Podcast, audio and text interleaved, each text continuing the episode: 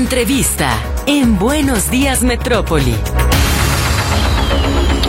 Bueno, son las 8.44. Le ofrecemos a la diputada Gabriela Cárdenas una disculpa. La tuvimos algunos minutos en la línea telefónica. Es importante el tema que vamos a tocar esta mañana porque el Congreso del Estado acaba de aprobar pues eh, los ejes fundamentales de lo que será el sistema estatal de cuidados. Un, eh, digamos, eh, una ley, una legislación, la primera a nivel nacional en torno a los cuidados, pues de menores, de niños, de personas de la tercera edad, de personas con discapacidad. Diputada, ¿cómo está? Muy buenos días y enhorabuena por esta aprobación. Muchas gracias, Griselda y Víctor, por este espacio, pero sobre todo Gracias por ser parte desde un principio, cuando recién presentamos la ley y demás, pues ustedes siempre nos abrieron este espacio para poder compartir con su audiencia, pues es importante noticia, es importante ley, y pues sí, enhorabuena por las y los jaliscienses, sobre todo por las personas que más lo necesitan. Ahora, diputada, eh, para el, el, auditorio que no está, digamos, inmerso en este tema, ¿en qué consiste este sistema estatal de cuidados? ¿Qué exactamente aprobó el Congreso local? Mira, primero que nada, yo quiero decirle a las personas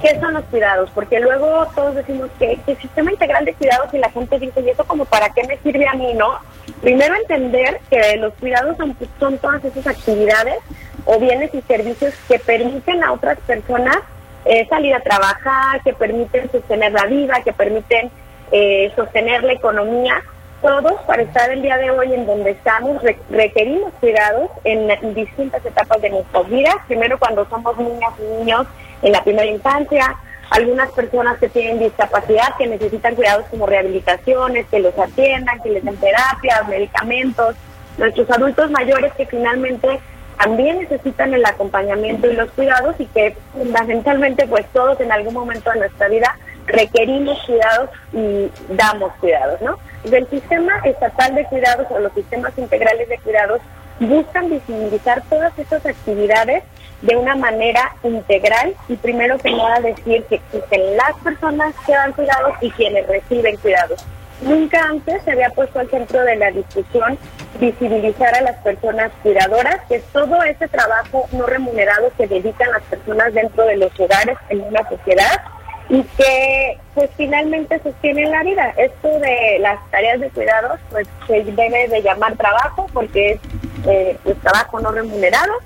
y hicimos distintos eh, análisis diagnósticos, pero para que se den una idea del valor económico de los cuidados, pues es esas horas, como ya lo dije, de trabajo no remunerado que se tiene en la vida y que en el país se estima que todas estas actividades valdrían alrededor del 27.6% de lo que se genera en el Producto Interno Bruto y que serían 2.8 veces más que lo que aporta Pemex a la economía de nuestro país. Entonces,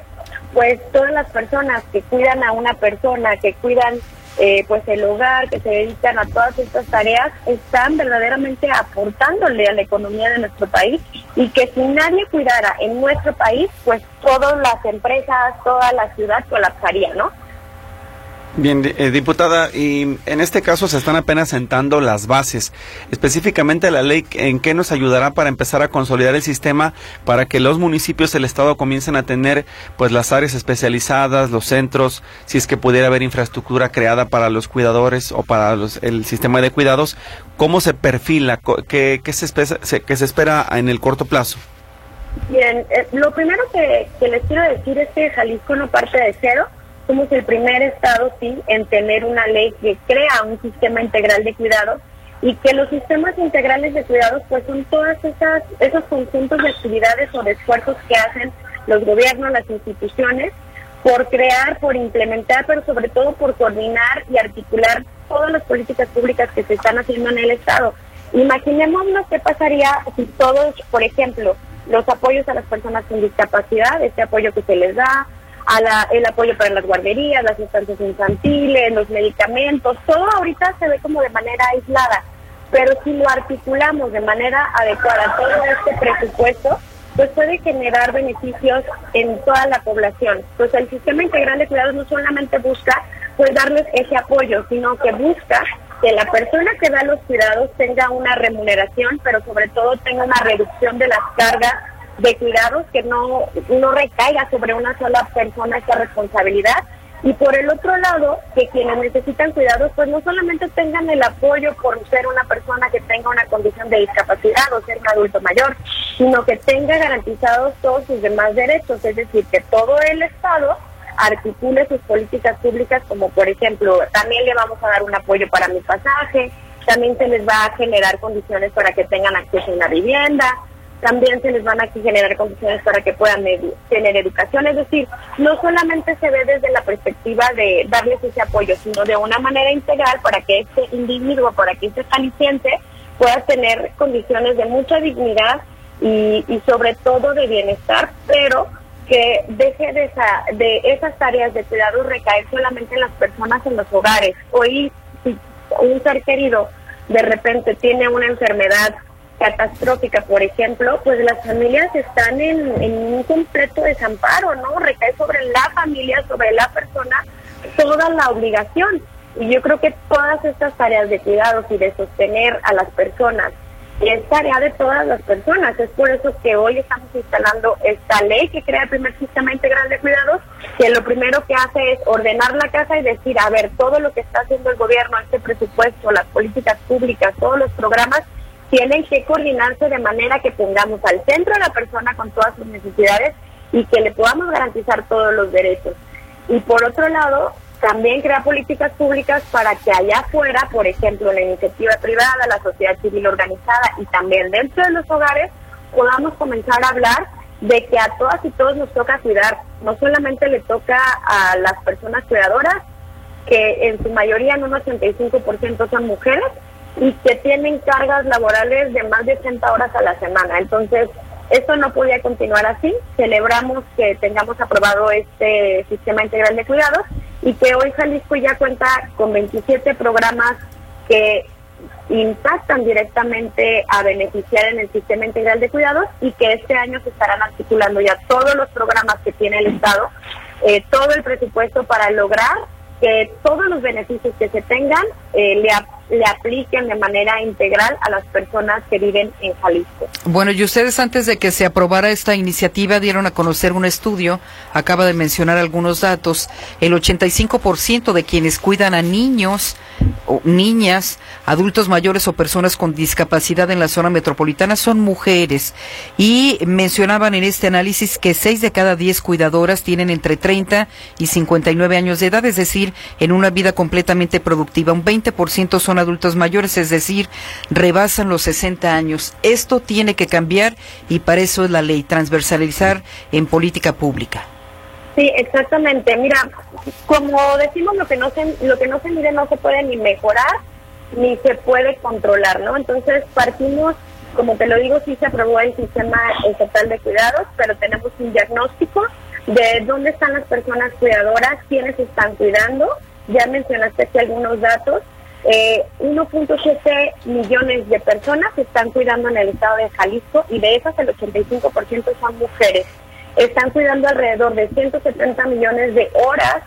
eh, de trabajo no remunerado. Están concentradas en, puntos específicos y de los retos que nos encontramos también con este diagnóstico es que actualmente las personas que necesitan cuidados en la parte, si lo vemos en el mapa de Jalisco, donde están concentradas es en, lugares como Tonalá, un poquito en Zapopan, un poquito en Guadalajara, pero también en gran parte del, del estado de Jalisco, por lo que eso nos lleva a enfrentar distintos retos, como por ejemplo el llevarle servicios de cuidados a todas las, a todos los rincones del municipio del estado de Jalisco, eh, hacer ese cruce de llevar servicios a donde se necesitan los servicios, porque hoy, aunque hay apoyos del gobierno federal, aunque hay apoyos del gobierno del estado,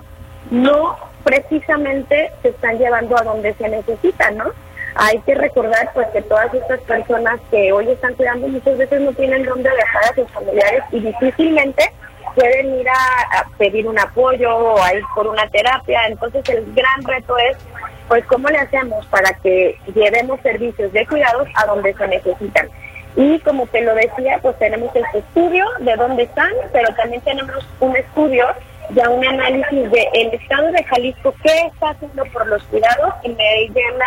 de orgullo decir que Jalisco ya es un estado que cuida, es decir, las políticas públicas que se están implementando por parte del gobierno del estado eh, están encaminadas a cuidar desde el tema de mochilas y útiles escolares, que justamente el gobernador acaba de presentar una iniciativa para que ya sea constitucionalmente un derecho de la niñez, pero desde hace muchos años se están dando, el apoyo a las instancias infantiles, mi pasaje, el tema de la cobertura universal para niñas y niños con cáncer, el tema de que Jalisco es una ciudad amigable con los adultos mayores, es decir, hay ya distintas eh,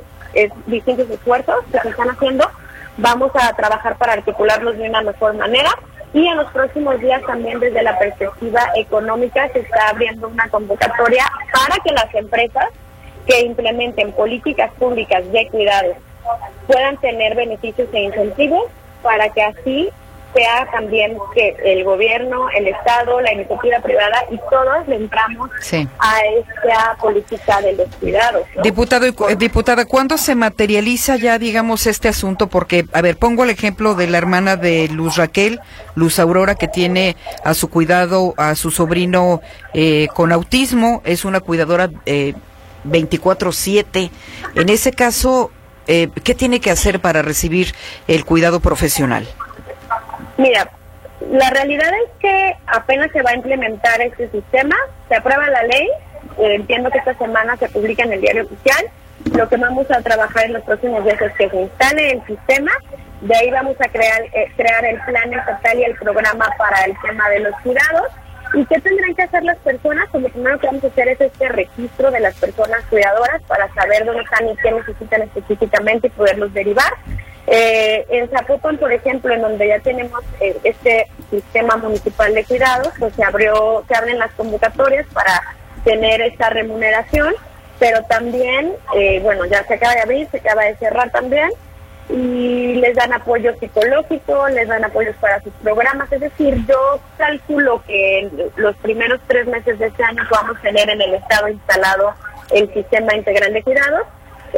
para posteriormente ir al registro pero de cualquier manera pues ya pueden acercarse a la Secretaría de Igualdad para recibir más información y podernos ir articulando de una mejor manera. ¿Qué beneficios van a tener? Primero que nada pues una remuneración, el segundo punto que van a poder tener en estos beneficios de la integralidad del recibir los distintos programas y apoyos, es decir, no solamente vistos desde un apoyo de mil, dos mil, tres mil pesos bimestral o por mes, sino que van a poder tener este acompañamiento para poderlas liberar de las tareas de cuidado, es decir, la reducción, la redistribución, para que dejen de ser cuidadoras 24/7, que tengan este sostenimiento por parte del Estado, este acompañamiento y como lo mencionaba también, pues estamos trabajando de la mano de la iniciativa privada para poder generar trabajos que sean en los que se puedan incorporar de una manera eh, con mayor flexibilidad para que puedan tener también esta incursión, este incursionamiento al mercado laboral, ¿no? Porque no queremos que sigan recibiendo ayuda, lo que queremos es liberar, es reducir, es quitarles estas cargas de las tareas de cuidados que al final tiene que sostener de alguna manera el Estado y también se tiene que sostener por parte pues de la iniciativa privada y de todas las personas. ¿Y tienen una idea de qué universo estaría en esta circunstancia? Mira, yo creo que prioritariamente tendríamos que comenzar por todas las mujeres que, por ejemplo, son jefas de familia y tienen niños en la primera infancia, que tienen que dejarlos en un lugar seguro para poder ir a trabajar o no tienen una red de apoyo. La segunda, prioritariamente tendrían que ser las personas que tienen alguna discapacidad, sobre todo de las que no tienen autonomía, que no tienen independencia, y que tienen este tipo de discapacidades severas, que quienes les están cuidando no, no pueden hacer otra cosa más que cuidarlos 24/7, y los adultos mayores que eh, tienen pues totalmente dependencia de otra persona, ¿no? Eh, estamos hablando que en Jalisco tenemos universos muy grandes de personas con discapacidad o quienes necesitan cuidado y vamos a empezar a hacer un registro general, pero para totalizar estas políticas de manera integral, tendríamos que comenzar con las cuidadoras que lo están haciendo 24/7. 24/7 sería la prioridad. La pues, prioridad. Sí, se nos termina el tiempo, diputada Gabriela Cárdenas. Muchas gracias por la información. Esto apenas empieza, pero enhorabuena por este esfuerzo en favor de las cuidadoras y cuidadores de Jalisco. Sí, muchísimas gracias por el espacio y pues viene lo mejor para las personas que más lo necesitan. Gracias, diputada. Buen día. Muy buenos días. Gabriela Cárdenas.